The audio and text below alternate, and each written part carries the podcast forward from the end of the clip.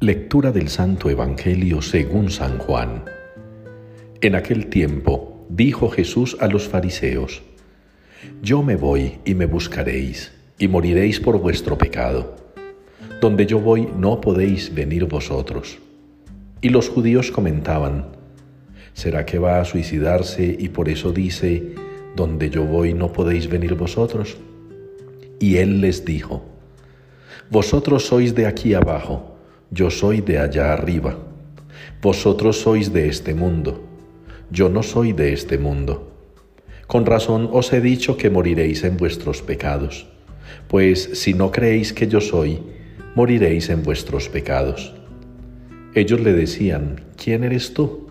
Jesús les contestó, lo que os estoy diciendo desde el principio podría decir y condenar muchas cosas en vosotros, pero el que me ha enviado es veraz, y yo comunico al mundo lo que he aprendido de él.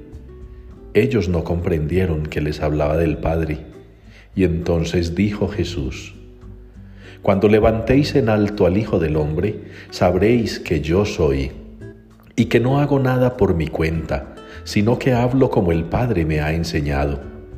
El que me envió está conmigo no me ha dejado solo, porque yo hago siempre lo que le agrada. Cuando les exponía esto, muchos creyeron en él. Palabra del Señor. Señor, escucha mi oración, que mi grito llegue hasta ti. Es la respuesta con la que nos unimos hoy los creyentes al Salmo 101. Señor, escucha mi oración, que mi grito llegue hasta ti.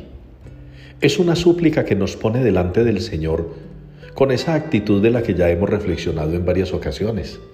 La fe, la confianza, la esperanza, la firmeza de nuestras convicciones de que el Señor nos ama y nos cuida, nos protege y nos escucha, atiende a nuestro clamor. En la cruz el Señor Jesucristo nos ha mostrado todo el amor del Padre, esa entrega generosa, desmedida, desbordante, podríamos decir, esa entrega inigualable, dar la vida por nosotros, por nuestros pecados, por nuestras maldades, dar la vida para que nosotros fuéramos sanados, dar la vida para que se nos retirara a nosotros esa enfermedad terrible de la condena eterna. Al igual que en la primera lectura se hace un anticipo de lo que significa Cristo, alzado de la tierra, elevado sobre la tierra, aquella serpiente de bronce elevada sobre la tierra, hacia la que todos podían mirar para ser curados de las picaduras venenosas de las serpientes. Así es Cristo hoy para nosotros, el emblema del amor de Dios, el signo del poder de Dios.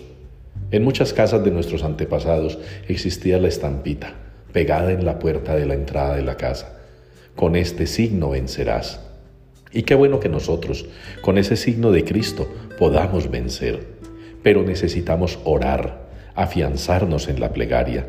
Señor, escucha mi oración, que mi grito llegue hasta ti, porque creo en tu amor, creo en tu misericordia, creo en tu poder infinito, manifestado en la fuerza de la cruz.